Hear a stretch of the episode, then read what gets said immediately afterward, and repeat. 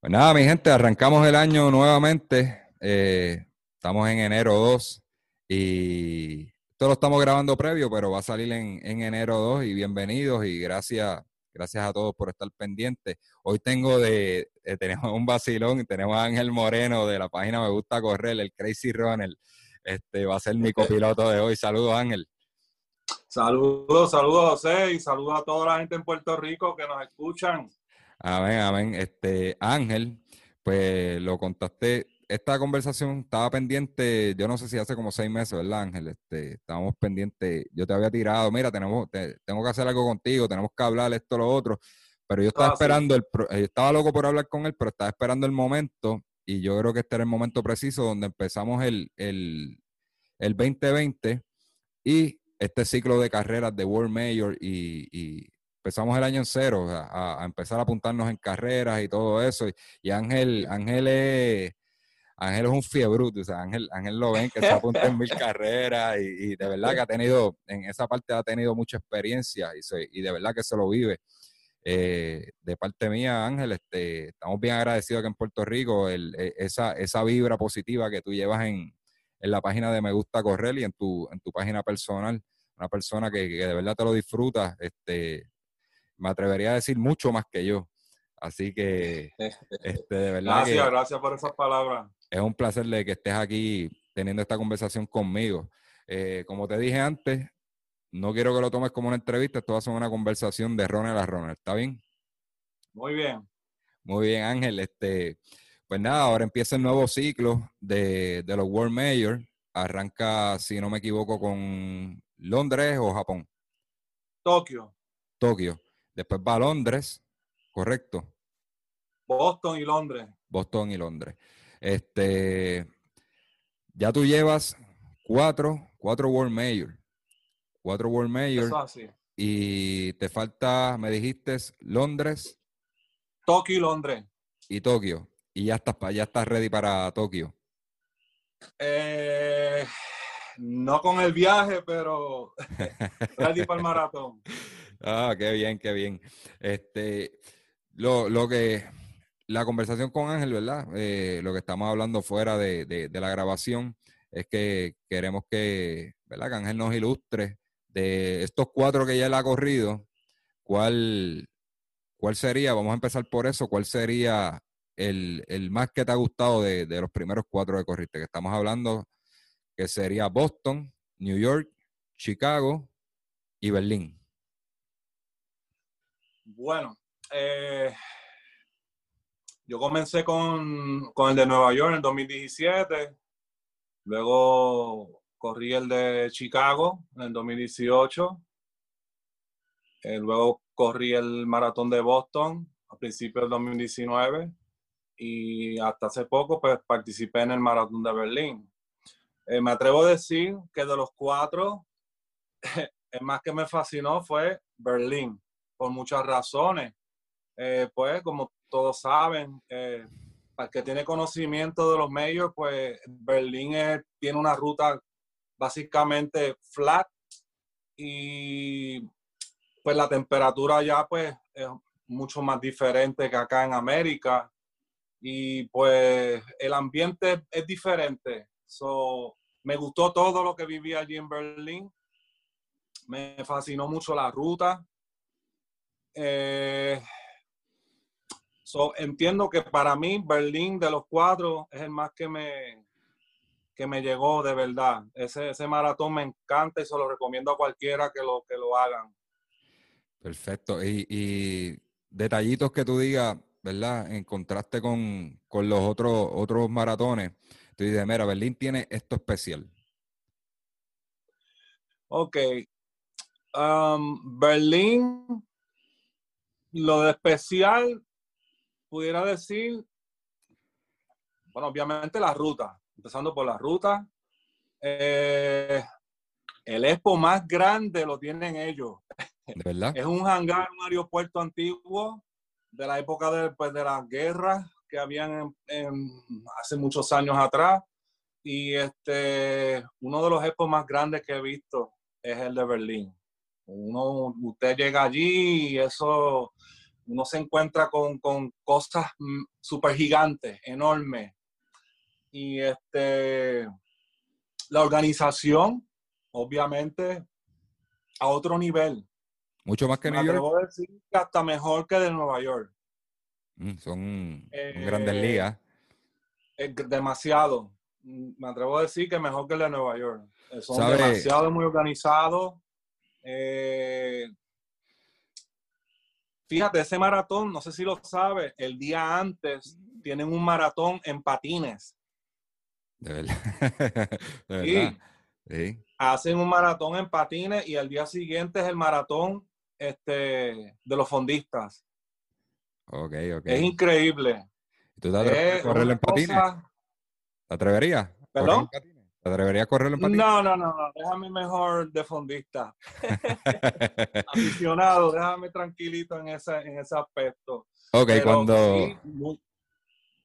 dímelo, dímelo. Interesante ese maratón con la cuestión de, de, que tienen ese, ese evento de patines y al otro día, pues el maratón este, de los corredores. Muy, muy bueno eso, demasiado. Dijiste dos cosas que me llamaron la atención.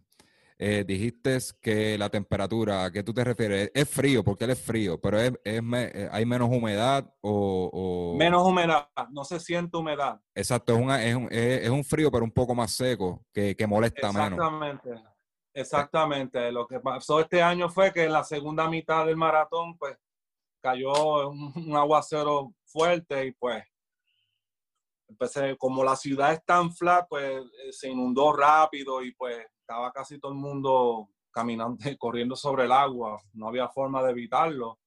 Y este, sí, eh, eh, no se sintió ninguna humedad, se podía respirar de lo más chévere y, no hubo problema con eso. Este, otro, el segundo punto que dijiste bien, bien importante fue el expo. Ok. Ya dijiste que el expo más grande es el de Berlín. Entonces, ¿cuál sería el más pequeño de los que has visto hasta ahora? Boston. Boston, ¿de verdad? Boston es el más pequeño. ¿En cuanto a mercancía o el, local como tal? El local, el local es el más pequeño. Pero ¿sabes qué? Es el más organizado. Increíblemente, pero súper organizado. Es, eh, Boston es mucho más estricto que los demás en, en muchas cosas. Sí, eso es así llevan todo ahí por la línea y no se salen de esa línea y eso es increíble. Y aparte de la seguridad que hay, que eso es top of the line. Qué bien, qué bien.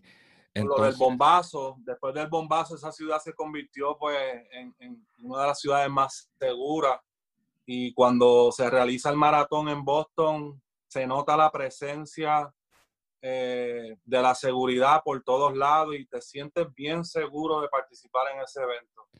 Eh, para ir por ahí, por eso del bombazo, este, ¿cuántos años llevas corriendo? Yo llevo cuatro años, yo comencé en el 2016. Y el bombazo no, eh, no, no, recuerdo qué año fue. Lleva como Eso yo creo que fue en el 2013. Exacto, lleva como cinco o seis años más o menos. o sea que no lleva, era. Lleva unos cuantos añitos, sí. No era erróneo. ¿Nunca te ha pasado por la mente, este, cuando estás en estos World Major, ¿verdad? Que, vaya a ocurrir algo, algo como eso. Porque a mí me pasó por la mente eh, en New York. Me pasó por la mente en New York. Eh, ya, si se pone, aquí se hace un atentado, la cantidad de gente corriendo por este puente es una cosa brutal. Este, eso me, después de Boston, a mí ya yo corría. Y después de Boston, a mí eso, eso me impactó mucho. Yo estaba, estaba en mi casa cuando ocurrió y, y vi las noticias y, y me dio un poquito de, me, me, causó un poco de inseguridad de ir a estos World Major, ¿verdad? Por, por lo importante que son y la cantidad que este, son, son dulces para un atentado.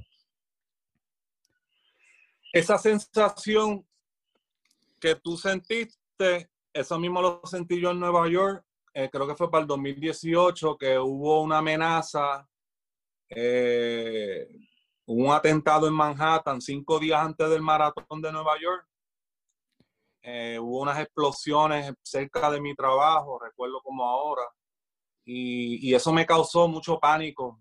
A mí me, a mí me creo como algo de, ansiedad, pánico, casi no podía dormir.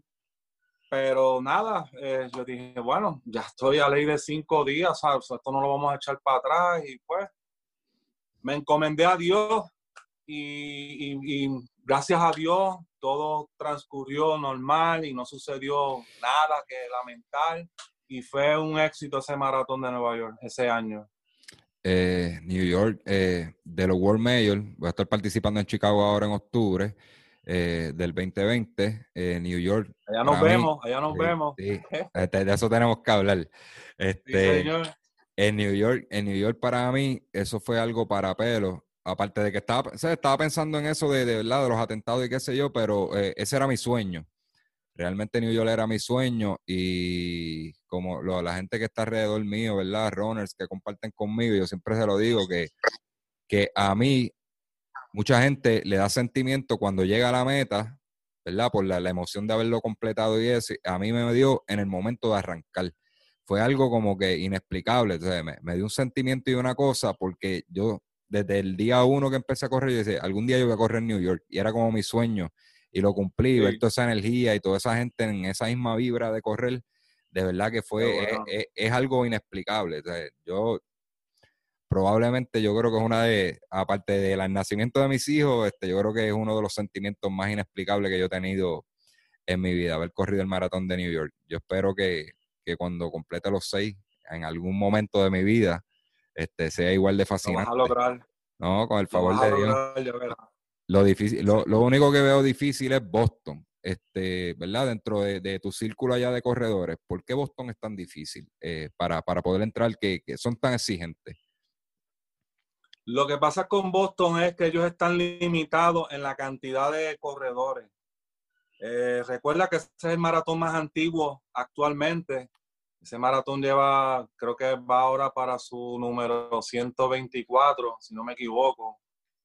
Y este, eh, entrar a ese, ese maratón, pues, se requiere tiempo, hacerlo un buen tiempo, un tiempo límite. Ahora creo que le quitaron, le bajaron cinco minutos más a cada categoría por edad.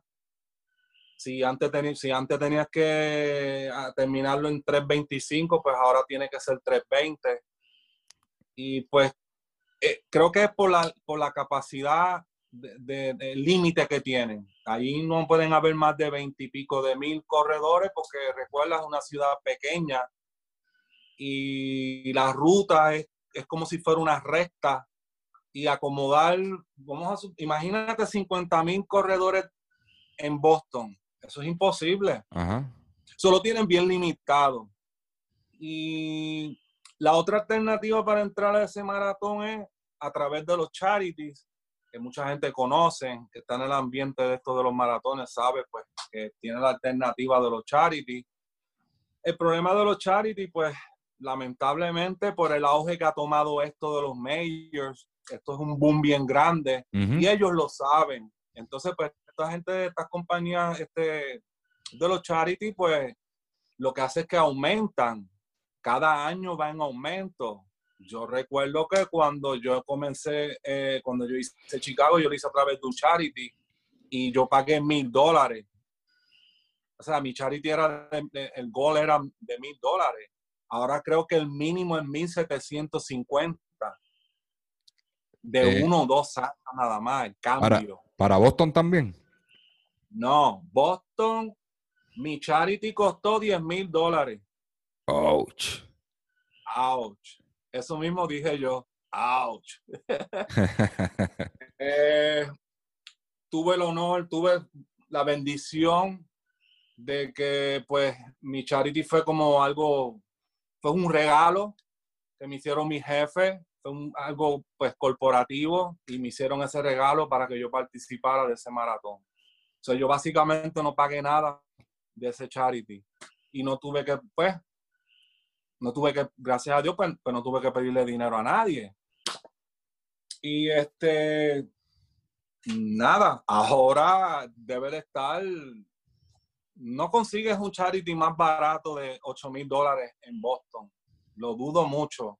Eh, he hecho mis averiguaciones y, si encuentras uno menos de 8 mil dólares, tienes que agajarlo porque eh, de verdad cada año va a ir en aumento y se va a hacer más difícil para entrar a través de Charity. Wow. O sea que hay que, sacrificarte entrenando, entrenando para hacer el tiempo. Eso es eh, así. En mi división, yo no sé si continúa en ese tiempo, pero por lo menos hasta el año pasado creo que eran 3.15. 3.15 o menos. Eh, si me dice que le bajaron 5 minutos, pues debe ser 3.10. 3.10. Pues Ahí estamos hablando corriendo a 7 bajito la milla. Eh, hay que, hay que darle duro en Boston. Boston la segunda mitad es cuestoso, pero eh, ese, ese Heartbreak Hill es, cosa seria. Sí, esa es la fama que esa es la fama que tiene. Este, aunque New York no es muy cómodo tampoco, pero eh, dicen que Boston esa parte es, bastante dura.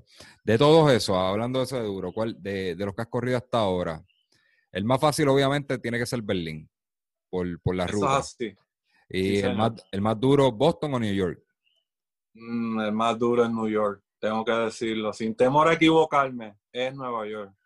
Este, sí, yo creo que hay mucha gente que comparte eso contigo.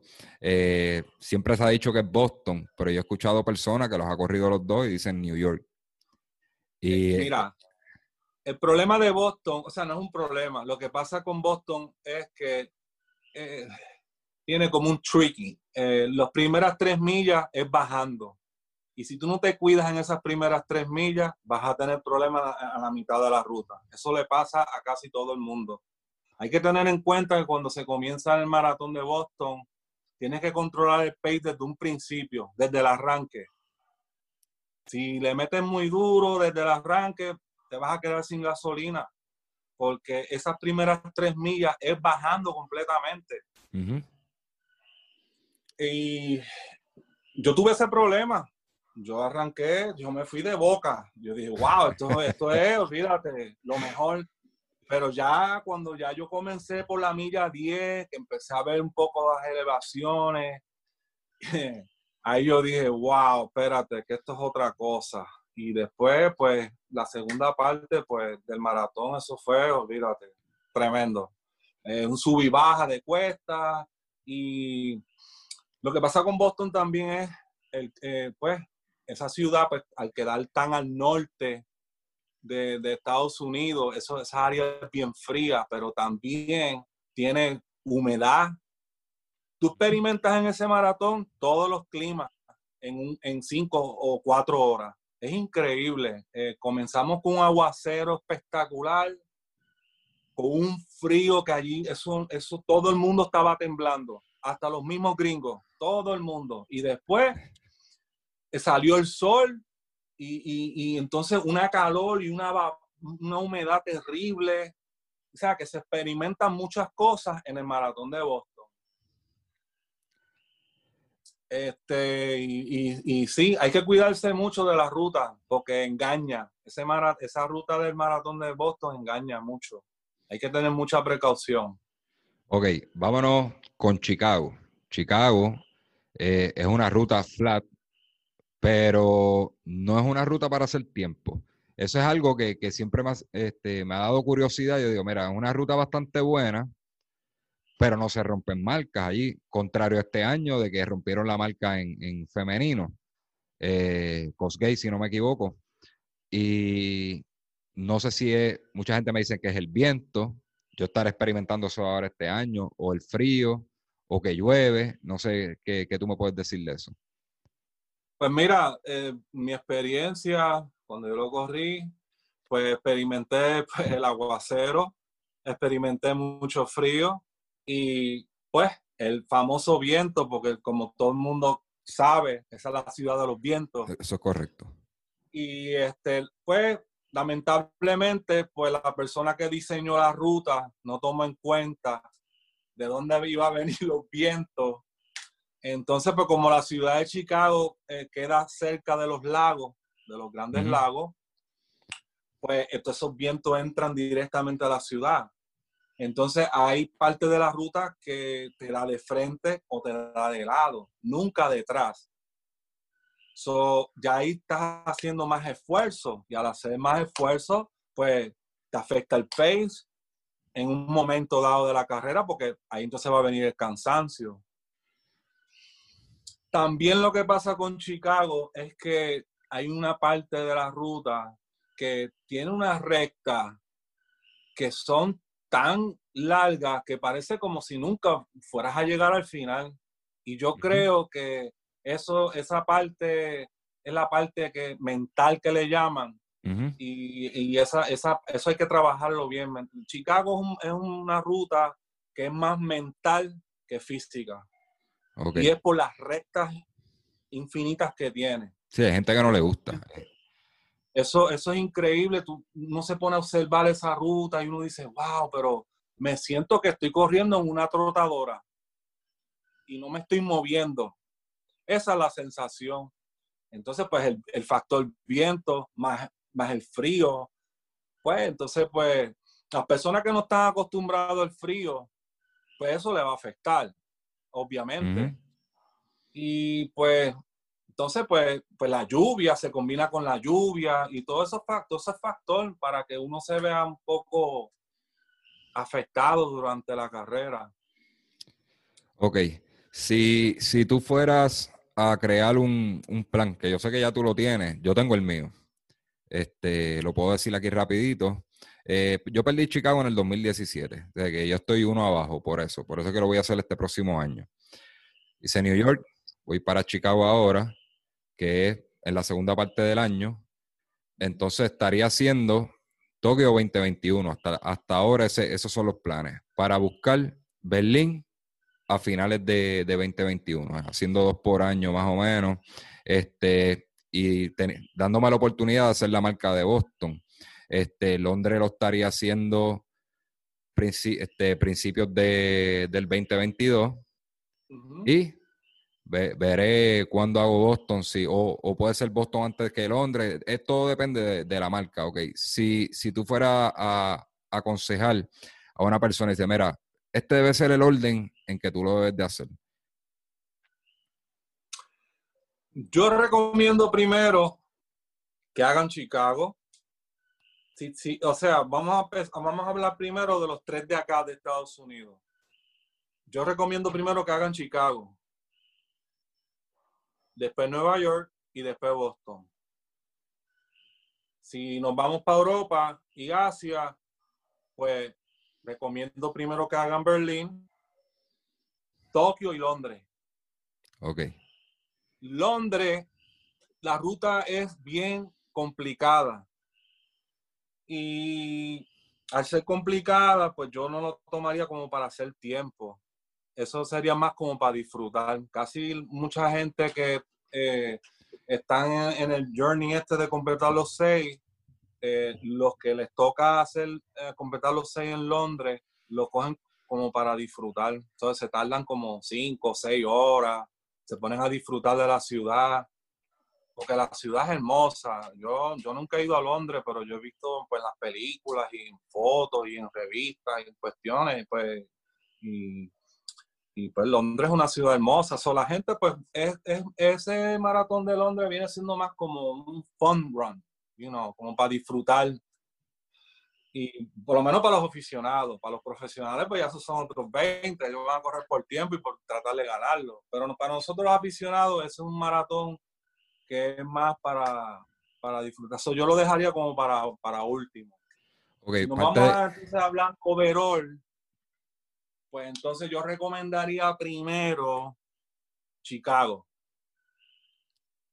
Brincar allá a Berlín y o sea, dejar los difíciles para lo último, incluyendo el de Londres. Para mí, como no he corrido a Londres todavía, no puedo decir muy bien si, si es difícil o no, pero me estoy dejando llevar por lo que yo he escuchado de mis compañeros runners de acá de Nueva York que lo han corrido. Y, y eso es lo que me dicen. Dicen que del público, de todos los, de los mayors, he escuchado gente, gente hasta pro, que, lo, le han dicho que de, de todos los mayors, el público más difícil es el de Londres. Pues, pues son bullies, le, gusta le gusta decirle improperios a, los corredores y eso. Este, es donde, bueno, hace un tiempo, eh, creo que fue el, en la pasada edición hubo un... La pasada edición hubo un problema con eso, ¿no? No recuerdo bien el detalle, pero dicen que, la afición más difícil es la de la de Londres. Eso, es cierto, eso es muy cierto. Eh, sucedió el año pasado eh, con varios runners, pues, se cansaron y pues se convirtieron en caminantes y pues se tardaron tantos, en, creo que se tardaron como ocho horas por ahí y a esa gente pues cuando llegaron a la meta pues sí, los humillaron. Pero no sé si sabes que la organización tomó cartas en el asunto y a todas esas personas que, que, que les hicieron eso, pues le dieron entrada garantizada para ahora, para el 2020, para que lo sepa. Ah, pues a mí que me, me buleen todo lo que que me buleen todo lo que quieran. sí, exacto. pues esa gente pues, pues van a volver a correr. Eh, y, y, y, sí, eh, he escuchado eso también, que, que, pues, que en Londres, pues, los aficionados allí, pues, los espectadores, pues, son, son fríos, son crueles. Y, pues, yo les sugiero a los, a los colegas míos de acá y de Puerto Rico, pues, cuando vayan a Londres, pues, que se pongan este, los AirPods o, los... sí, porque, pues, y así, pues, se, se que, que no se enfoquen en eso, que no piensen en nada de eso y, y pues, que se concentren en lo que tienen que hacer y así pues para que no se vean afectados por, por, esos, por esos espectadores que pues que se dedican a hacer esas cosas. Yo lo dudo que eso vuelva a suceder en Londres porque tengo entendido que va a haber más seguridad, van a haber personas en el público, de, van a haber voluntarios y van a estar pendientes a las personas que hagan, que cometan bullying contra los runners. Vaya. Este, hablando así de, ¿verdad? de los espectadores, eh, New York es una vibra, brutal. Este, dicen que Berlín se está acercando, no sé si está ahí todavía, se está acercando en cuanto a, la fanaticada de la gente que está en viendo la carrera, la animación se está acercando a New York. No sé si ya está en ese punto, pero es igual de buena que New York. ¿Es cierto eso? Eh, pudiera ser, pero tengo que decir que Chicago está casi al nivel de Nueva York. Chicago, la afición de, los espectadores de, Chicago, eh, pues no sé si porque hay, la, hay tanta comunidad latina. La mezcla cultural. Los latinos, nosotros somos, los, nosotros gritamos y nosotros somos los fiesteros. Los latinos somos los más fiesteros. So, al haber tantos latinos en Chicago, eh, eh, yo sentí esa vibra fuerte, especialmente con la comunidad de los mexicanos que nos apoyaron, a nosotros los puertorriqueños, eh, la, hay como, la comunidad dominicana, los puertorriqueños, que Chicago, yo creo que en Chicago hay más puertorriqueños que el mismo Nueva York. Chicago tiene una comunidad gigante de puertorriqueños. Eso es un, eso es un detalle curioso. Eso es un detalle curioso. Yo esperaba ir a New York y cuando pasáramos por Brooklyn, ver mucho puertorriqueño, porque eso, eso, eso es lo que se, se, nos vende aquí, este, que Brooklyn es de, de, los puertorriqueños. Sin embargo, quienes estaban haciendo ruido, ruido y animando allí era la comunidad de, de nuestros hermanos dominicanos. Este, que nos sentimos brutal como quiera, pero yo esperaba ver más banderas puertorriqueñas por allí y no fue así. Tú que vives allá, este, ¿ha habido una migración de los puertorriqueños de esa área? Sí, eh, Brooklyn últimamente, pues, para los que no lo saben, allí, pues, eso ha cambiado mucho. Eh, se está convirtiendo igual de caro que las que Manhattan. Para vivir allí no es fácil. y la renta es ridícula. Y pues sí, eh, están entrando, hay una comunidad grande de, de judíos en Brooklyn, especialmente por Williamsburg y eh, toda esa área, pues no somos bienvenidos, por si no lo sabían, en esa área. Ellos no les gusta, a ellos nunca les ha gustado la idea de que la ruta del maratón de Nueva York pase por su área. Se sienten ofendidos y ha, habido casos que nos lanzan con piedra. Bueno, a ¿Estás hablando de cuál? De, de, Manhattan. De, no, del área de, de, Brooklyn. De Brooklyn. Es una, es una área de Brooklyn eh, tienen una comunidad de judíos y ellos no, no, no quieren el maratón no, no les gusta que, el, que se celebre el maratón porque pues ellos entienden de que pues nosotros pues que si los vasos y la basura y los ruidos y el alboroto pues a ellos les afecta. No les gusta, nunca han estado de acuerdo, pero la ciudad y, los organizadores del maratón pues tienen los derechos del maratón, la ruta no la van a cambiar por nadie, mucho menos pues por ellos. Pero este, sí, eh, no se ven muchos boricuas, ah, es bien poco, es bien poco. Los tres años corridos que yo llevo corriendo el maratón de Nueva York, he experimentado eso y, no, no, no sé, no, no se, no se nota, no, siento la vibra en esa área de puertorriqueños. Y sí, siento eh, una, una, una, área chévere de, de dominicanos en, en ciertas áreas de Brooklyn me parece que pues se está moviendo más para esa área porque la, comunidad grande dominicana está en, la, en el Alto Manhattan, no, no en Brooklyn. Pero parece que pues se han movido, han bajado para esa área y sí se siente la presencia de ella, pero también hay muchos mexicanos. En Nueva York hay una comunidad súper grande de mexicanos y al igual que los demás pues nos, nos dan el apoyo. Nosotros sentimos el apoyo de los mexicanos hacia nosotros y, eso se, nota. Eh, presencia boricua en Nueva York, eso tú lo vas a notar cuando llegues al Bronx. Una vez llega a la, pared, a la famosa pared. Disculpa, disculpa, fue, que me equivoqué, fue que me equivoqué. El Bronx es donde está, están los puertorriqueños. Pues, cuando pasé por ahí no vi mucho. Eh, fíjate, eh, por lo menos los años que yo lo he corrido, sí han habido bastante presencia boricua. Y te puedo decir que comienza desde la milla 18, que esa es la área de Spanish Harlem, eh, por la 116, desde la 110, en la primera avenida desde la, desde la calle 110 hasta la 125, eso es puramente de puertorriqueño. Eso es Spanish Harlem, yo viví ahí dos años y eso es, olvídate, Puerto Rico. Y entonces, la, pues hasta como hasta la milla 21 o 22, porque por ahí más o menos por la milla 20, entre la milla 22 y milla 23 está el Museo del Barrio, que queda en la Quinta Avenida, y toda esa área ahí de puertorriqueños. So, por lo menos yo noté la presencia boricua, mucha presencia boricua, se notaron las banderas y la gritería y y pues como cuando yo corro, pues yo tengo algo de Puerto Rico conmigo. Y cuando yo paso por ahí, eso, olvídate, ¡eh, boricua, viene, boricua! Todo el mundo gritando y ese es el pompeo, eso es lo que te pompea a ti, eso es lo que te hace llegar a la meta. Porque la parte, las últimas seis millas del maratón de Nueva York es lo más difícil. Todo el mundo lo dice, hasta los mismos profesionales lo dicen. Esa ruta es bien mala. Entonces, pues, Ahí es donde está la energía de los espectadores y ellos son los que te llevan a, esa entrada del Central Park en la calle 90, en la, quinta, en la quinta avenida.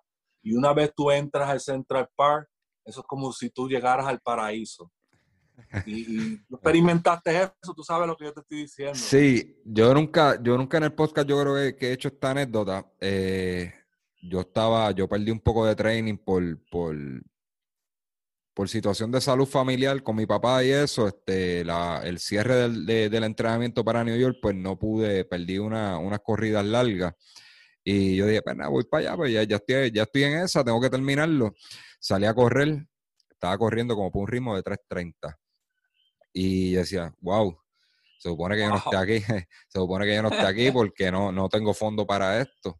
Eh, eh, vamos hasta donde, hasta donde llegue en la milla 22, si algunos han visto el video que yo, yo blogué en New York, en, ya en la milla 22 empecé a sentir, sentir este movimientos involuntarios de los músculos y todo eso. Cuando estaba llegando a Central Park, eh, las pantorrillas se me movían solas, eh, como si me fuera a empezar calambre y, se me hacía un hoyo en, en el cuádriceps.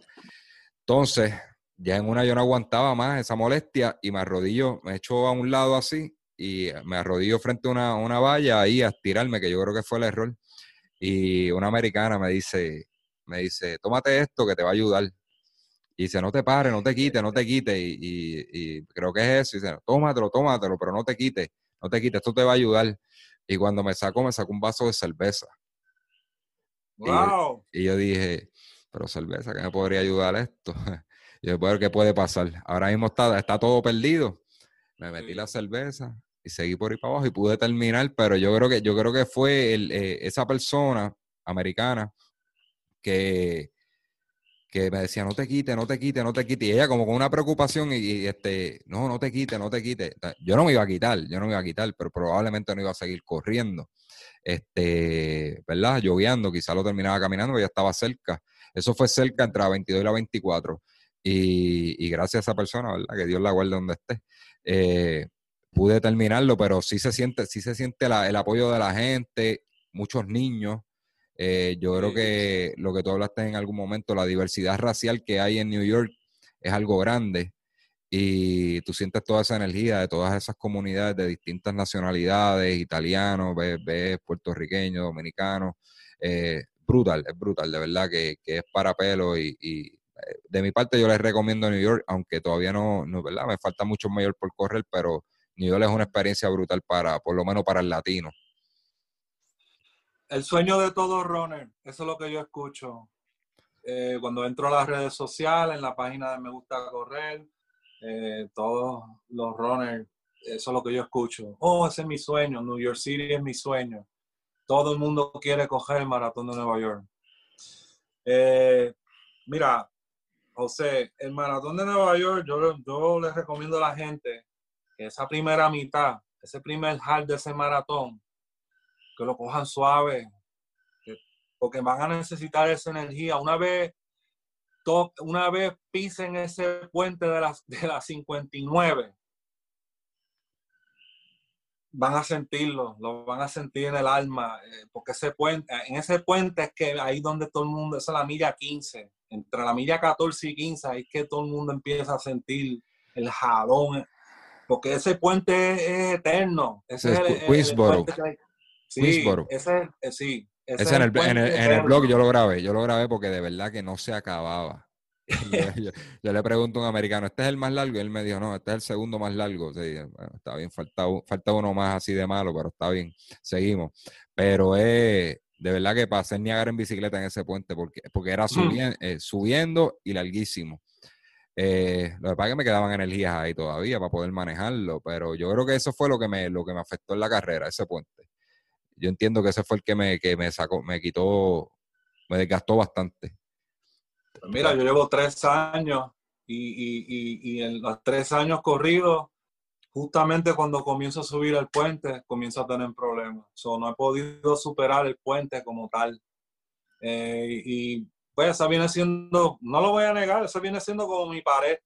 Casi siempre cuando comienzo a subir el puente y hasta en las prácticas, porque yo practico, pues, con la gente de Adidas acá en Nueva York y he corrido y practicamos mucho el puente. Hace poco corrimos la, el día, una semana antes del maratón de Nueva York, corrimos las últimas 10 millas del maratón, que comienza justamente en la salida, cuando termina el puente en la entrada de Manhattan, en la mismísima milla 16, comienza las últimas 10 millas del maratón. Y eso lo hacemos todos los años, se unen todas las comunidades de running en Nueva York para participar de las últimas 10 millas del maratón de, de, Nueva York. Es una práctica bien chévere y, a la gente que le gusta viajar y, si quieren considerar hacer eso, lo deberían de hacer porque es tremenda, tremenda experiencia y una buena práctica. Porque como te dije ahorita, la parte final del maratón de Nueva York es la más difícil. La más difícil. De, todos, los, de todos los maratones. no importa cuál sea, ese maratón de Nueva York, la, segunda parte, la, la más difícil. Ahora te pregunto, nos vamos para Tokio. ¿Ya empezaste a entrenar para Tokio? Sí, señor, gracias a Dios. Ayer culminé con mi primer mes y estoy contento porque, pues, no sé si sabes, cuando, pues, terminé el maratón de Nueva York, pues lo terminé un poquito adolorido, me lastimé en el puente y, pues, en la milla 25 dejé de correr básicamente yo llegué a la meta casi caminando. Eh, y pues, pues me, me, mejoré de esa lesión, gracias a Dios, y comencé a entrenar. yo iba a tomarme un tiempo considerable para regresar, pero nada, yo dije, no, porque si dejo de correr, entonces las navidades me van a poner como un lechón, me van a poner gordo. y pues eso no era. Y yo decidí sacrificarme y dejar las fiestas, aunque yo no soy muy fiestero, pero eh, no quise concentrarme en, en, recuperar y no perder condición. Entonces decidí arrancar con mi entrenamiento a principios de diciembre y sí, ya debo un mes me voy a tomar varios días de descanso, pues, pues como tú sabes, ahora pues, a despedir el año y eso, pues ayer hice mi última larga en Central Park. Eh, ayer lo antier, cogí 10 millitas y pues decidí cogerme un brequecito. Pero arranco ahora de nuevo mi segundo mes y voy a hacer algo diferente. Lo quiero decir aquí ahora abierto al público, pues no voy a hacer la puerta cerrada yo tengo la costumbre de postear todo mi entrenamiento y por primera vez quiero hacer algo diferente porque necesito enfocarme más, porque necesito trabajar más la parte mental. Me espero un viaje de 23 horas y les confieso que no estoy preparado.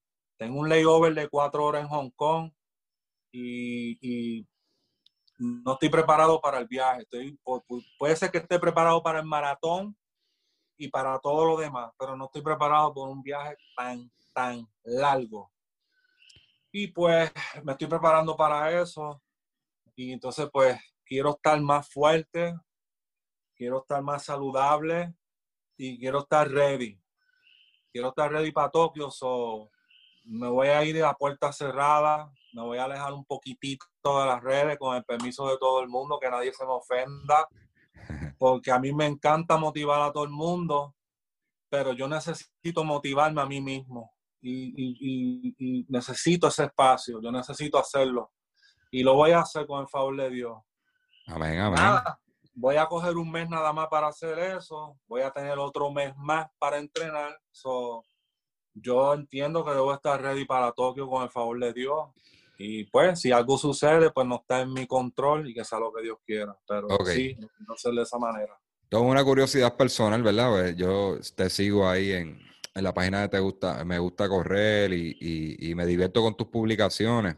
Este, la última que, me hizo reír fue la de Lupillo, Lupillo Rivera por el bigote, pero, este, pero nada, nada. Este, tienen un leve, un presunto parecido. Este, Por favor, no te unas a ese, ese coro. mira, nada, lo, que, lo que nos están escuchando en formato podcast quizás no van a entender lo que estoy diciendo, lo que lo ven en YouTube, que quizás, lo van a ver, pero fue que me dio mucha gracia que él hiciera esa comparación de Lupillo Rivera, pero nada, seguimos. Este, algo, una, una curiosidad que tengo contigo es que tú andas en la búsqueda de las cuatro horas. Ok. Este, tú has hecho un análisis, te has sentado a decir, mira, yo estoy fallando en esto, en esto, en esto, y esto es lo que voy a corregir. Este, ¿Tú entiendes? Ya, ya tú has encontrado la falla de por qué no estás bajando de cuatro horas. Sí. Eh, muchas razones, em, eh, empezando porque no tengo un coach, lo cual debería de tener. Eh, tener un entrenador personal para estas cuestiones de maratón es bien importante y yo se lo recomiendo a todo el mundo, aunque yo no lo tengo, pero sí lo voy a hacer. Eh, es recomendable que, que, siga las instrucciones de su entrenador personal y este porque es el que está afuera, dicen que el que está afuera ve mejor y te puede identificar tus fallas y corregírtelas y ayudarte y te motiva, es el que está ahí encima de ti eso nunca lo he tenido. Yo llevo seis maratones cogiendo por mi cuenta sin la ayuda de nadie. Esto básicamente yo lo he hecho con el corazón y con los pensamientos míos que yo tengo, porque pues vivo en la diáspora, llevo ocho años alejado de mi isla y, pues yo cojo como, como, como, por Puerto Rico, tengo esa cosa con Puerto Rico que, que para mí yo cojo por Puerto Rico, pero yo debería de tener un entrenador, de aprender las cosas básicas, las cosas esenciales para mejorar. Si quiero mejorar el tiempo, eh, voy a seguir pensando en Puerto Rico, pero tengo que hacer otras cosas más. Y por eso voy a hacer un entrenamiento a puerta cerrada, porque vienen unos cambios. Voy a añadir otras cosas que no lo, no lo hacía. Y como por ejemplo, eh, trabajar más con el core, eh, trabajar con repeticiones, que no lo hago. Ok, va bien, va bien. Y, este, vienen unos cambios. Vamos a ver cómo, cómo, cómo transcurre todo esto. Pero sí lo necesito. Y, pero sí, contestando tu pregunta, sí, encontré la falla y voy a trabajar con eso para, favor de Dios, estar ready para Tokio. Y de mi parte te deseo el mayor de los éxitos y la suerte. Y, estás, pensando bien. Eh, por eso fue la, pregunta, porque me daba curiosidad. Pero se habrá sentado a ver en dónde falló y lo corregirá esta vez. Porque me gustaría ver que lo hiciera. Eh, yo me alegraría mucho por ti, porque yo sé que tú estás en esa búsqueda de, las cuatro horas. Eh, es tu, ¿verdad? Una marca, un, reto que tienes personal. Y, pero vas, vas pensando bien de, de incluir todo lo que tú hagas que añadas al training ¿verdad? Dentro de lo que, dentro de lo que se puede hacer, este, de lo que permite el running, pues es bueno, tú sabes, esos estímulos diferentes que le vas a dar al cuerpo te, van a venir bien.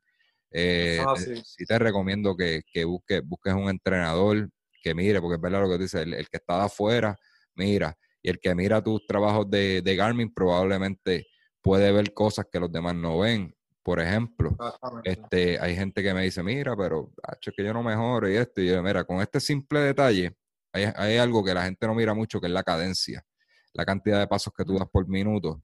Y con, con tú hacer drills de eficiencia o técnica de carrera, como le llaman mucho en, su, en Sudamérica, que, que son estos movimientos simulando movimientos exagerados de, de running, este, antes de empezar a correr, con eso tú empiezas a a subir esa cadencia y por lo tanto vas a gastar menos energía. Empieza por ahí, yo le digo, empieza por ahí, este, ponte a hacer drills, eh, a ver qué cambio este ocurre en tu cuerpo. Estás gastando mucha energía, dando, dando los pasos muy largos, este, pues, empieza por ahí. Y yo creo que, estás pensando bien. Eh, esos cambios mínimos, pues esos estímulos diferentes al cuerpo te, van a ayudar. Así que nada, este, hay mucho éxito en eso de, de Tokio. Yo sé que yo sé que lo vas a hacer. Y si no se hace, será en otro momento, ¿verdad? Lo que tenemos una vida completa para correr hasta, hasta viejito, porque esto es por salud y, tenemos todo el tiempo del mundo para, seguir trabajando. Siempre decía que a la tercera la vencida, pero en mi caso, pues ya van seis. mi mejor tiempo fue en Nueva York, 2017. Mi primer maratón, 4.26. Eh, y este, no he podido, no he podido. Y mira que, he hecho de todo, pero eh, no he hecho de todo, mentira. No he hecho de todo, ahora es que lo voy a hacer. Ahora para Tokio lo voy a hacer. Qué bien. Eh, pues también es que pues a veces yo al principio pues como que, ay, no me gustaba que me dijeran nada, no era persona como que absorbía los consejos. Ahora aprendí, fíjate, y, y, y le agradezco mucho a mis colegas Ronald de Puerto Rico que me han dado el apoyo y ellos, tengo muchas amistades en Puerto Rico, Ronald, y ellos pues eh, a través de las redes me han dejado saber, mira Ángel, este, coge tu break, estás haciendo muchos muchos eventos, me he vuelto loco inscribiéndome en cuántos eventos hay, pues todo eso, pues esa sobrecarga de millaje también me ha afectado mi rendimiento, todo eso va a cambiar eh, de hecho, eh, para el 2020 yo tenía 21 eventos confirmados y solamente voy a tener nueve. Voy a tener cuatro maratones en un año y cinco medio maratones y no voy a hacer nada más. 2021 eh, voy a bajar intensidad, creo que voy a hacer un solo maratón por año y me voy a quedar así hasta que Dios quiera, ¿verdad? Me siga dando salud. voy a ser un maratón en, en, en, primavera y otro maratón en otoño, que es lo recomendable. Y me quiero mantener en esa, en esa, en esa línea. Eh, después de, del 2020, obviamente, porque lamentablemente, pues, esto, esta cuestión del 2020, pues, pues ya yo lo tenía ya desde hace tiempo y pues se me, no puedo cancelarlo. Lo que hice fue que me cancelé los demás eventos. Por ejemplo, pues yo cancelé cuatro eventos de Rock and Roll Marathon Series. Son muy buenos. Eh, me retiré del Five Borough Series de Nueva York después que lo completé por tres años corridos, que son seis eventos para cualificar al, al, New York City Half. Y me, no lo voy a hacer más nada. Eh, me retiré de, todos los eventos que se hacen de la New York Run en Central Park. Solamente voy a servir de voluntario. Eh, porque entiendo de que la sobrecarga de tantas cajeras y tanto millaje en exceso, pues sí, me ha afectado grandemente el rendimiento. Claro, claro. Ahora, para cerrar el tema de, de, de los majors, ¿verdad? Y de, de los maratones, eh, esto era una pregunta bien importante que te quería hacer y por ahí era la conversación que tenía pendiente. ¿Por qué tú entiendes que la gente está detrás de, de los completar los Six Majors? Cuando hay tantos challenges alrededor del mundo, pero que en tu caso personal, ¿verdad? ¿Por qué tú escogiste ese reto? Yo escogí ese reto de los seis majors porque cuando yo comencé con, mi primer maratón, me enteré de que había eh, una competencia de, que si tú completabas los seis grandes del mundo, pues se te entregaba una medalla. Y pues este ese, ese, ese, el World, Six Majors es bien lucrativo y tentador. O sea, no todo el mundo tiene la dicha de ir a Tokio, a Berlín, a Londres, a Boston, a Chicago, Nueva York. O sea, son ciudades grandes. Estamos hablando de seis ciudades poderosas a nivel mundial. Y este, no sé, siento que, que, es que es el mejor challenge que hay ahora mismo de todos los que hay, aparte de que también hay uno que se llama los siete continentes. Pero yo entiendo que eh, es más fácil completar los seis grandes del mundo que completar los siete continentes del mundo. Y son las ciudades, los sitios donde, donde están los, los maratones, los mayors como te dije, pues uno en Tokio, el otro en Berlín, ¿sabes? Sitios estratégicos, llamativos, eso te llama la atención. Y, yo entiendo que ese es el, uno de los factores. Yo creo que estamos, yo creo que estamos alineados. viene la pregunta porque yo lo veo de esa, de esa misma manera. ¿eh? Lo uso de verdad, de, de, lo tomo de vacaciones y estoy visitando grandes ciudades del mundo, no son cualquier ciudad. No es una ciudad pequeña, no es ir, no es ir a, Florida, ¿verdad? Que, que Florida es una ciudad más pequeña, a menos que vayas a Miami. Tienes Londres, Tokio, Boston, Berlín, eh, New York, etcétera. Así que yo lo veo de esa manera y, lo planifiqué, ¿verdad? Mi recorrido a, través de los World Majors, esas son las vacaciones que yo tengo con mi esposa eh, para visitar esos lugares. Cuando vaya a Berlín, corro toda Europa cuando vaya a Tokio, este, tenemos en mente estar por lo menos de 10 a 12 días, así por el estilo.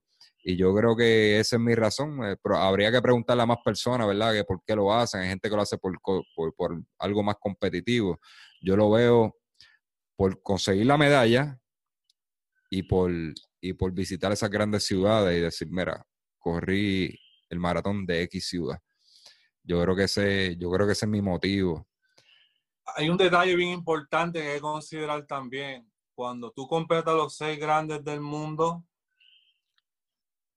tu nombre queda inmortalizado en una ah. pared. Y tus hijos o tus nietos, cuando sean grandes y se conviertan en runner y vayan a esos expos, van a ver tu nombre en esa pared. Esa pared ese nombre tuyo se va a quedar ahí para siempre y en las seis ciudades del mundo, right, va a estar tu nombre ahí.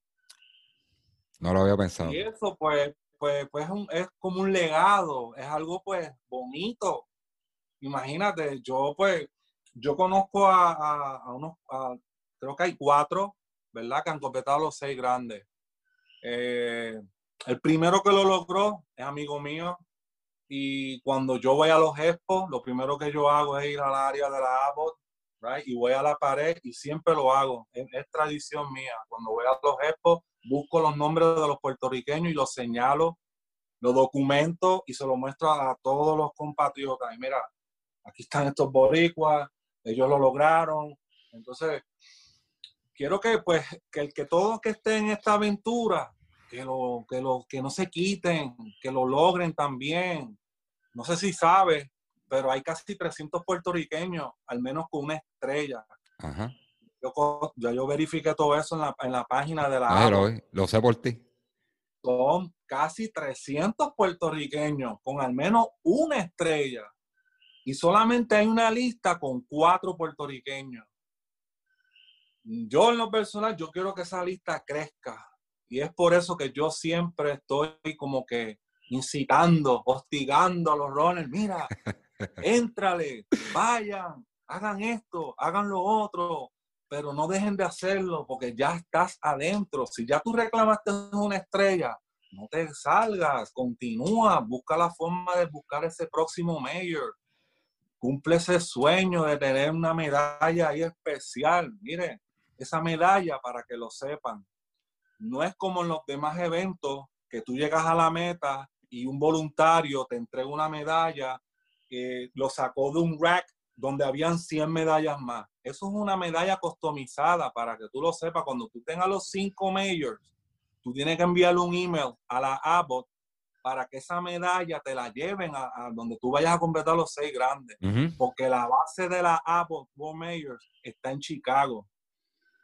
Entonces vamos a decir, si tú vas a terminar los seis grandes en Tokio, tienes que enviarle un email a ellos para que ellos lleven tu medalla a Tokio.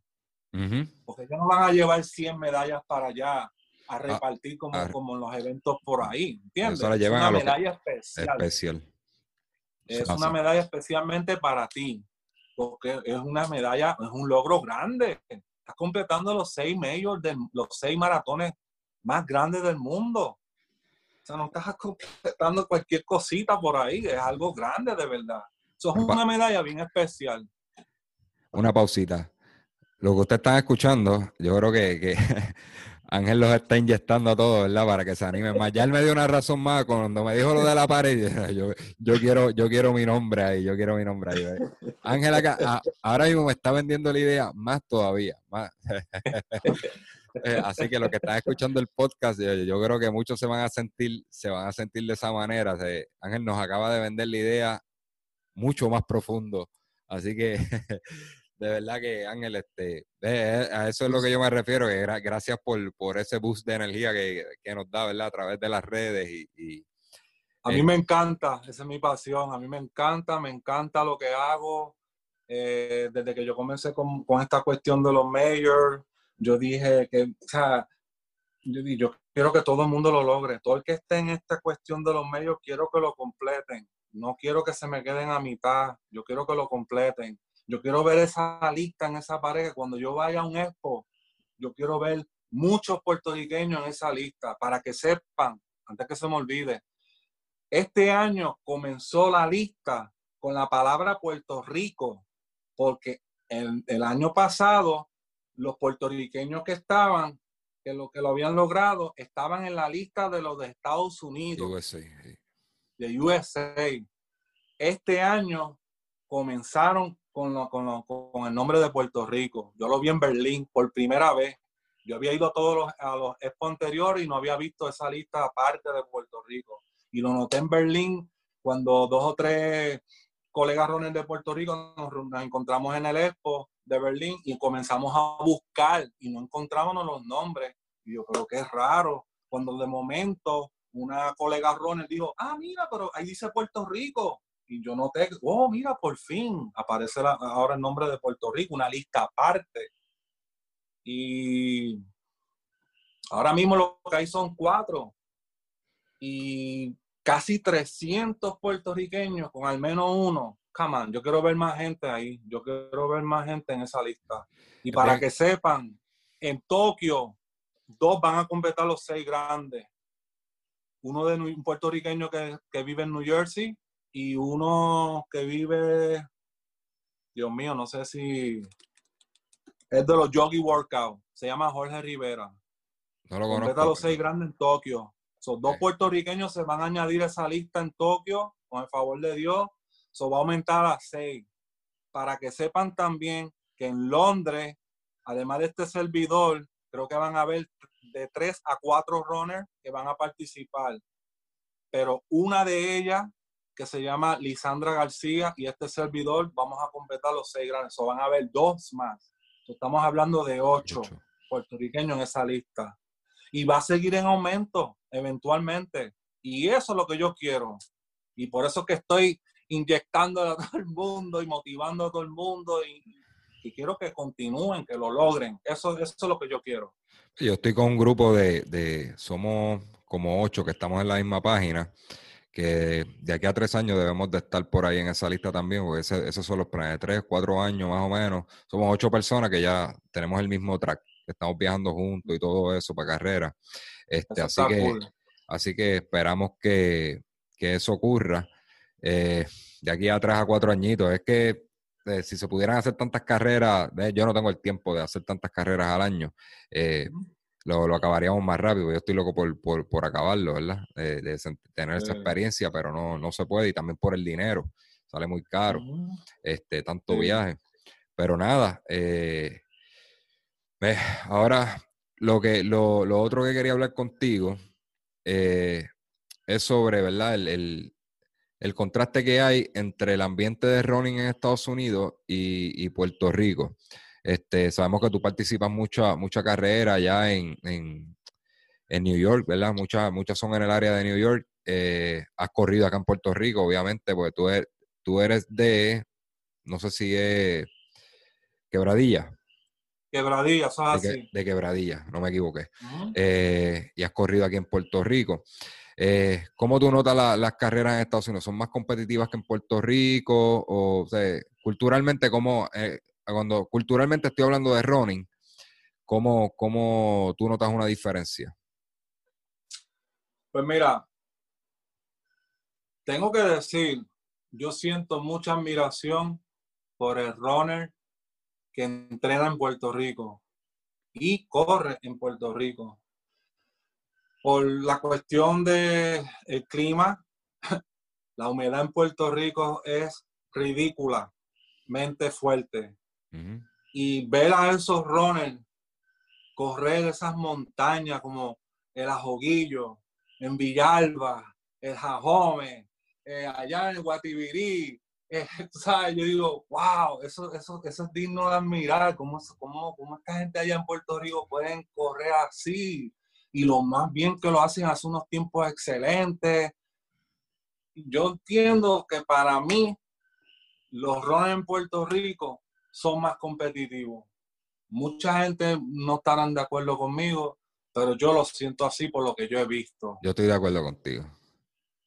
Eh, mira, yo personalmente le digo a los que quieren venir a, a- a competir en, en Nueva York, pues el clima acá es bien frío, ok, no estás acostumbrado. Pero yo tuve una experiencia que en el, en el Staten Island Hall, yo me traje un grupito del Team Manada de Quebradilla, vinieron como cuatro o cinco, y ellos corrieron, todos hicieron unos tiempos espectaculares, pero unos tiempos buenísimos en ese medio maratón. Y todos me dijeron lo mismo. ¡Wow! ¡Qué diferencia! Cómo se respira, respirar ese aire frío. Era como tener un tanque de oxígeno extra o un pulmón extra en la espalda. La diferencia del cielo a la tierra. So, esa comparativa de correr acá y correr allá, pues yo tengo que decirlo. Correr en Puerto Rico, hay que decirlo usted tenga. A esos runners allá yo les tengo un respeto y ellos lo saben. Yo siento un respeto y una admiración increíble por todos los runners en Puerto Rico que entrenan en Puerto Rico. Inclusive hasta la misma Beverly, cuando pasó lo de María, ella no pudo entrenar en Nueva York. Yo conozco a Beverly personalmente y ella corre para la New York Runner. Y, y, este, todos los años cuando ella venía para acá, Ella no pudo venir en 2017, so ella entrenó en Puerto Rico y eso la ayudó a ella un montón en entrenar. Y cuando ella vino acá, vino más fuerte. So, eso es lo que yo estoy haciendo. Por eso es que yo voy todos los años a Puerto Rico a participar, porque cuando yo voy allá y yo regreso acá, yo mejoro mis tiempos. Es una cosa increíble. ¿Cuándo te vamos a ver acá? Bueno, si Dios permite, llego el 29 de el 28 de marzo.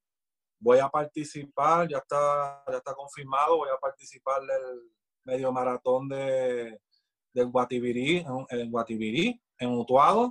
Buena por favor de Dios.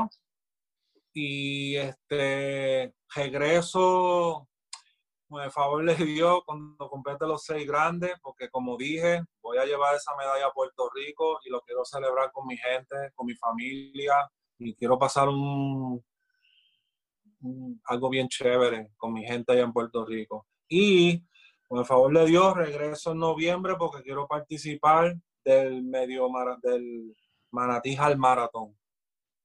Esos son mis dos eventos que tengo para el 2020 en Puerto Rico. Muy bien. Adicional a eso, quería mencionar que tengo un, un proyectito que lo estoy trabajando eh, por eso es que pues, me retiré de todos los eventos en Nueva York, porque voy a, voy a, voy a hacer más actos de presencia en Puerto Rico, porque voy a participar de más eventos eventualmente. Y lo que quiero con esto es traer gente de acá. Quiero promocionar todos esos eventos que hay en Puerto Rico, en Nueva York, New Jersey, aprovechar las, las herramientas que me ha dado el Ronnie para mover gente, para que vayan y, y compartan con mi gente en Puerto Rico y que, que, pues, que la gente de acá pues muevan un poco la economía del país, que bastante que la necesita. Excelente. Y, estoy haciendo algo bien chévere, todavía eso está en pañales, pero, pero va, va, va viento en popa y con el favor de Dios se me va a dar y tengo mucha gente pues que me está apoyando en esto y eso es lo que deseo. Quiero hacer muchas cosas buenas en Puerto Rico para la comunidad de running y si Dios me da salud, pues con el favor de Dios, pues la vamos a pasar chévere, José, y te quiero ver ahí también. No me vas a ver, ya tú verás. Día, ese día me gusta. Escogí cinco eventos para, para arrancar en Puerto Rico.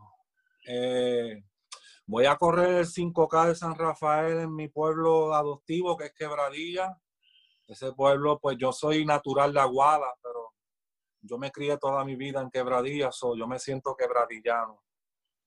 So yo entiendo de que yo debo de participar de un evento en, en, mi pueblo adoptivo. Y sí, lo voy a hacer. Ya lo confirmé con el líder de Team Manada, que por cierto quiero aprovechar para saludar a esa gente, ellos son mi gente, Team Manada, saludos a todos, a Sánchez, a Sánchez. todo el equipo, son excelentes seres humanos como los demás equipos en Puerto Rico, incluyéndolos ustedes, y me encanta, me encanta todo lo que hacen.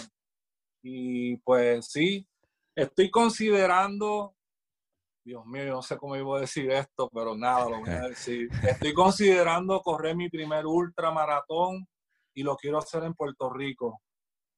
So, no sé cuándo lo voy a hacer, pero lo quiero hacer. Y Estamos hablando... comunicándome en el futuro con Armando y Pedro Cabrera. Sí, me voy a estar comunicando con ellos luego para ver en qué momento puedo yo participar de ese evento, pero lo quiero hacer. Él se refiere a, la, a los que está escuchando, ¿verdad? Él se refiere a las 26.2 y algo más de, de, Armando y, y Pedro que ya llevan un par de, par de ediciones y, y, van a continuar. Así que buena elección.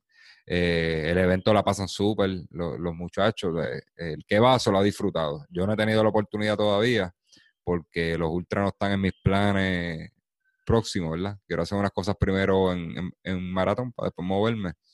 Y, pero es buena elección.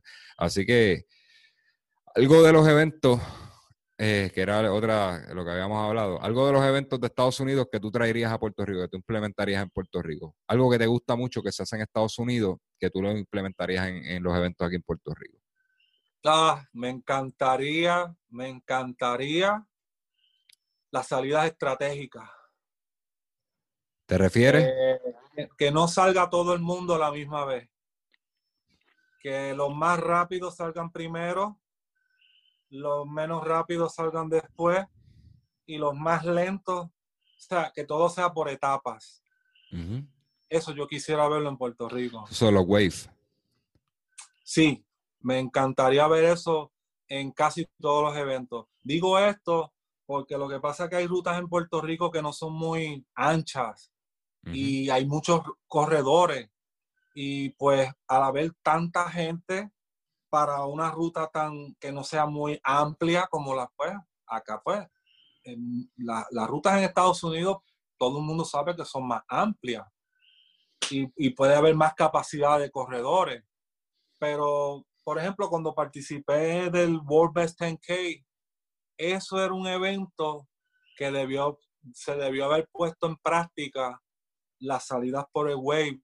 Sí, noté que eh, noté que habían corredores que estaban como que eh, adelantándose entre medio antes de que, que dieran el disparo inicial. Yo veía corredores acomodándose, como que entre el bullicio de los rones, adelantándose para no tropezarse con los lentos, con los más lentos o con los caminantes. Este, eso me gustaría ver más en Puerto Rico, fíjate, me gustaría verlo en los, eventos pues de medio maratones. Y este, sí, eso es una de las cosas que me gustaría ver. Yo creo que, yo creo que eso es, tu, ¿verdad? Tu, tu opinión es bien, bien acertada, porque, por ejemplo, en el World Best 10K, yo por poco tengo un accidente, un caminante saliendo del segundo corral pues ellos sí, ellos sí ponían los corrales, pero nadie, nadie los respetaba. Y vi una caminante saliendo de, esto. Y entonces estoy cortando camino así, ¿verdad? Porque yo estaba más rapidito para, esa, para ese tiempo, cortando camino para poderme ir al frente y poder correr libremente. Y cuando en una corto camino me encuentro con esta señora que se para de momento a caminar. Por poco, por poco choco y se va por encima de la borda de, de, del esto. Yo la tuve que agarrar por los hombros así porque iba a ocurrir un accidente allí la señora se molestó conmigo. Y yo le dije, señora, no se puede molestar conmigo, que supone que usted no esté aquí. Supone que esté atrás, atrás con los caminantes. Ella no, no quería, no quería entender eso, pero me dañó la carrera. Este, así que, ¿verdad? La gente que escucha esto, ¿verdad? Hay que respetar esas cosas. Eh, yo sé que todo el mundo quiere llegar rápido a la meta, pero esto son cuestiones de seguridad y puede ocurrir un accidente, una lesión fatal. Este, Ahí yo pude haber, si, si hubiera sido de lado del golpe a la señora, probable, y, ella tambaleaba, se podía ir por encima del puente, porque fue en la misma valla del puente. Y hubiera, hubiera sido una desgracia. Eh, siempre me arreglo, y la señora hasta se molestó conmigo, que nunca entendí eso, ¿verdad? Pero eh, hay que ser bien, hay que ser bien, bien considerado, ¿verdad? En las carreras. Si usted va a salir lento, váyase atrás y deje, que el que va a correr rápido, pues se vaya al frente. Pero es por cuestión de seguridad. Es por cuestión de seguridad. Y eso sería buena idea, ¿verdad? Implementar lo de los corrales para que añade un costo más, ¿verdad? Y sabemos que aquí en Puerto Rico las cosas están mal en cuanto a auspiciadores. No se puede invertir mucho. Este, habría que ver cuán costo efectivo puede ser eso. Pero es tremenda idea. Última pregunta te voy a hacer. Crazy Runner, ¿de dónde sale eso? Wow. Eh, ese crédito se lo tengo que dar a mi esposa. Fue ella la que inventó eso. Cuando comencé a inscribirme en cuánta carrera había. Y este eh, me llegó un estado de cuenta y en ese estado de cuenta casi eran todos de inscripciones de carrera. Yo le dije a ella, mira, me he apuntado en todas las carreras de Nueva York y entonces pues comenzó a decirme my crazy runner, man, my crazy runner, tú eres un loco, tú, ¿sabes? Y pues fue ella, ella fue la que me puso eso. No, y se eh, Las loqueras mías, los embelecos míos, con esta cuestión de los mayors, eh, el hablar todo el tiempo, de, a veces la vuelvo loca con mis temas de running, pero la involucré, ahora se convirtió en toda una runner y lo voy a decir para que todo el mundo lo sepa. Ella va a correr por primera vez su primer maratón el año que viene, en el 50 aniversario del maratón de Nueva York. Ese va a ser su primer maratón. So ya pronto comienza a entrenar.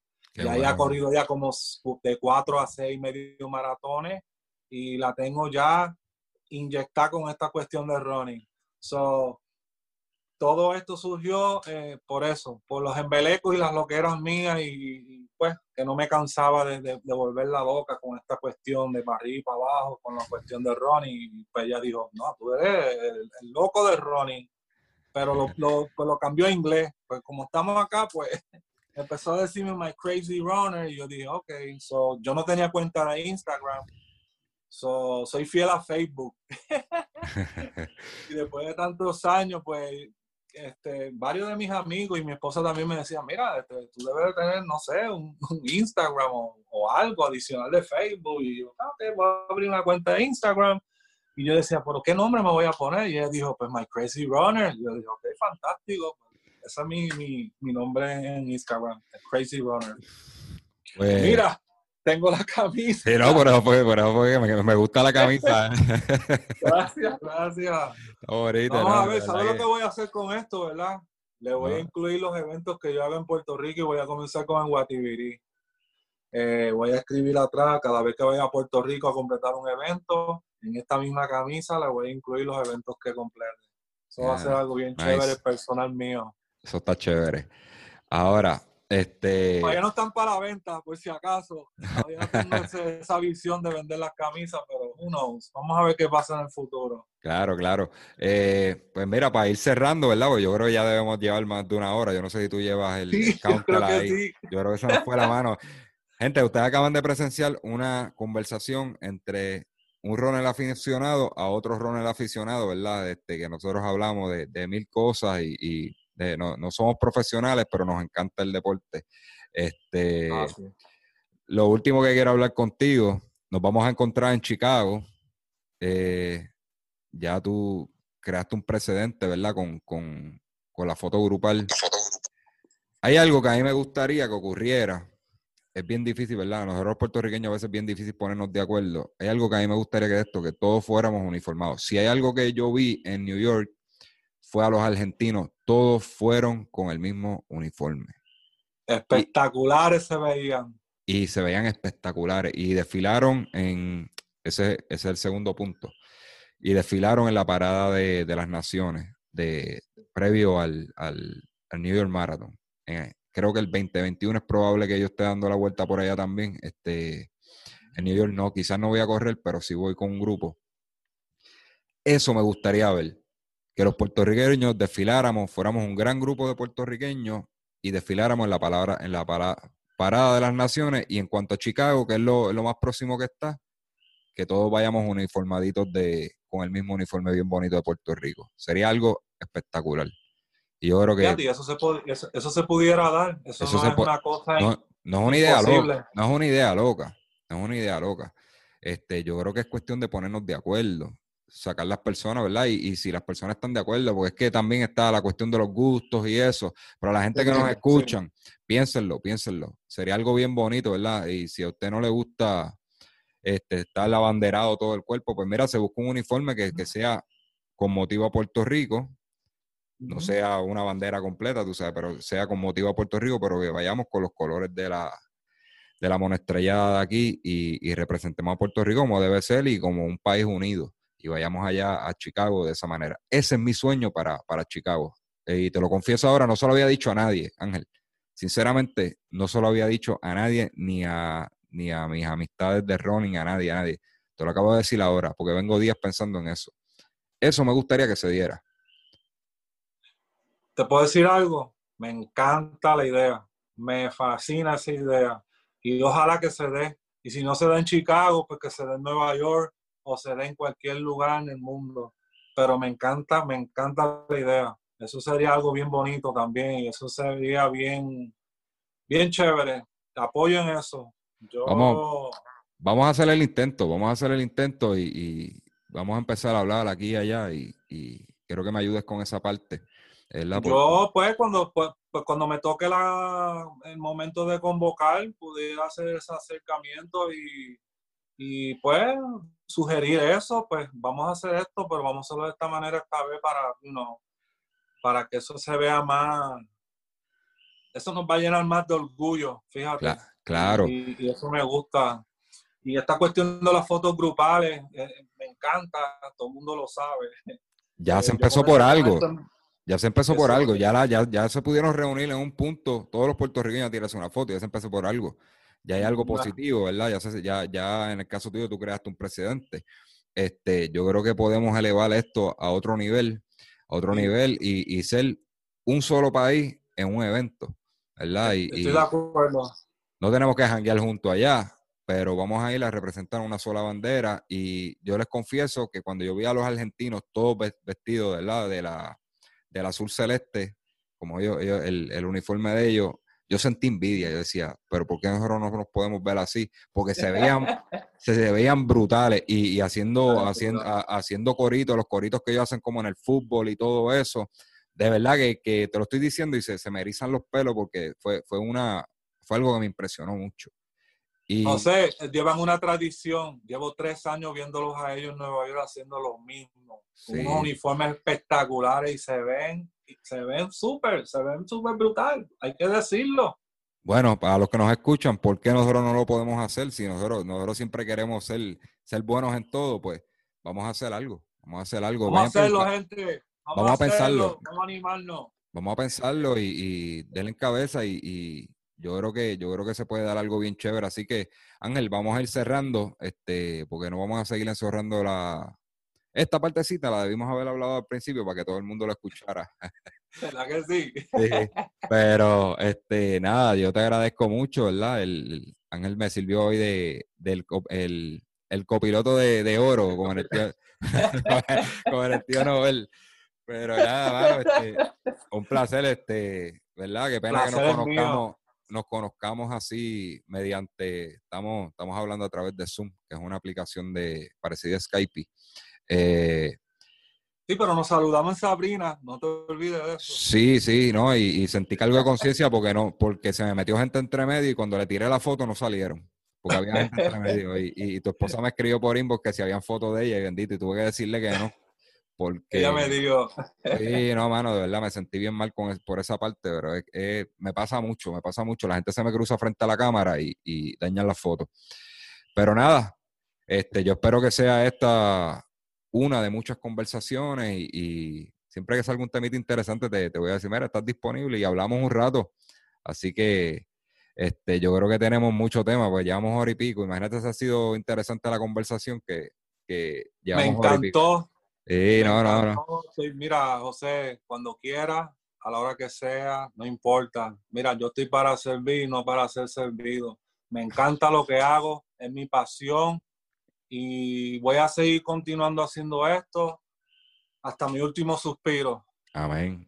Y quiero muchas cosas buenas para Puerto Rico. Quiero aprovechar esto antes de que no, se cierre esto. A mi gente en Puerto Rico, que busquen sus sueños, luchen por sus sueños, atrápenlo, cúmplanlo, viajen el mundo, vívanlo, para que nos cuenten. Es la única manera que pueden inspirar a los demás que hagan lo mismo.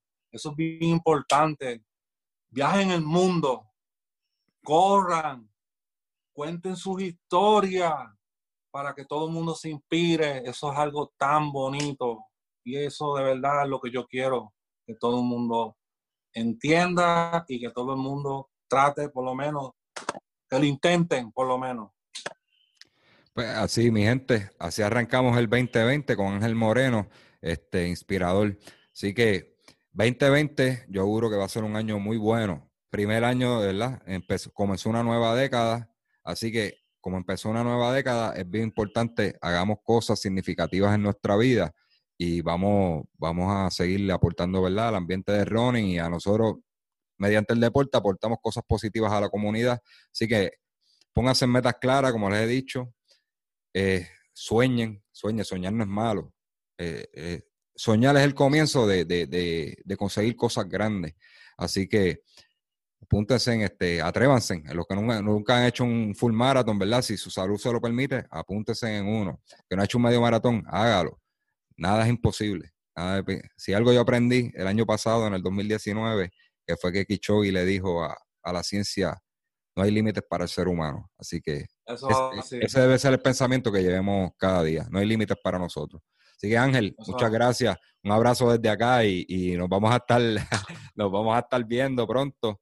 Así que vas a estar por ahí en, en Guatibri y todo. Escogiste buena carrera, ¿sabes? Sí, buena estoy loco por llegar. Loco por llegar. ese ambiente es bien cálido, te lo- eso te lo garantizo. Es de mis carreras favoritas aquí en Puerto Rico. Y lo, lo- lo he dicho mil veces, yo creo que a través del podcast. Así que, mi gente, recuerden suscribirse a las redes de, de Facebook, Instagram. No, se suscribe a SoundCloud, Spotify, Evox, Spreaker, Stitcher y a nuestro canal de YouTube, ¿verdad? Que también estamos subiendo contenido diferente a, a YouTube. Así que muchas gracias por el apoyo y así arrancamos el 2020. Se me cuidan y mucho éxito.